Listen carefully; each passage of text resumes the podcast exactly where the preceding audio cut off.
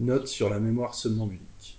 J'ai insisté à plusieurs reprises sur ce fait qu'il suffisait, chez la plupart des sujets, de presser un point situé sur le milieu du front pour rappeler à l'état de veille le souvenir de ce qui s'était passé dans le sommeil magnétique.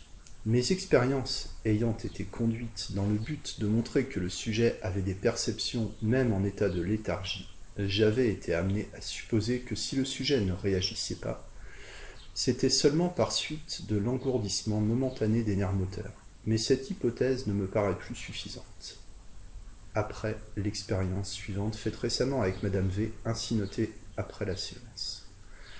Dans un des états profonds de l'hypnose, où elle avait la peau insensible, j'ai touché un point qu'elle ne pouvait voir et je lui ai dit Vous vous rappellerez éveillé où je vous ai touché.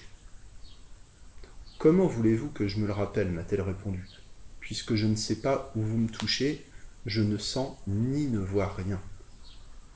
Au réveil, elle n'avait aucun souvenir.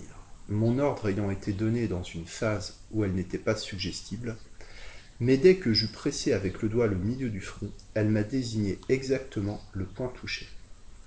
Je dois ajouter que je n'ai pas eu l'occasion de répéter l'expérience, soit avec elle, soit avec un autre sujet.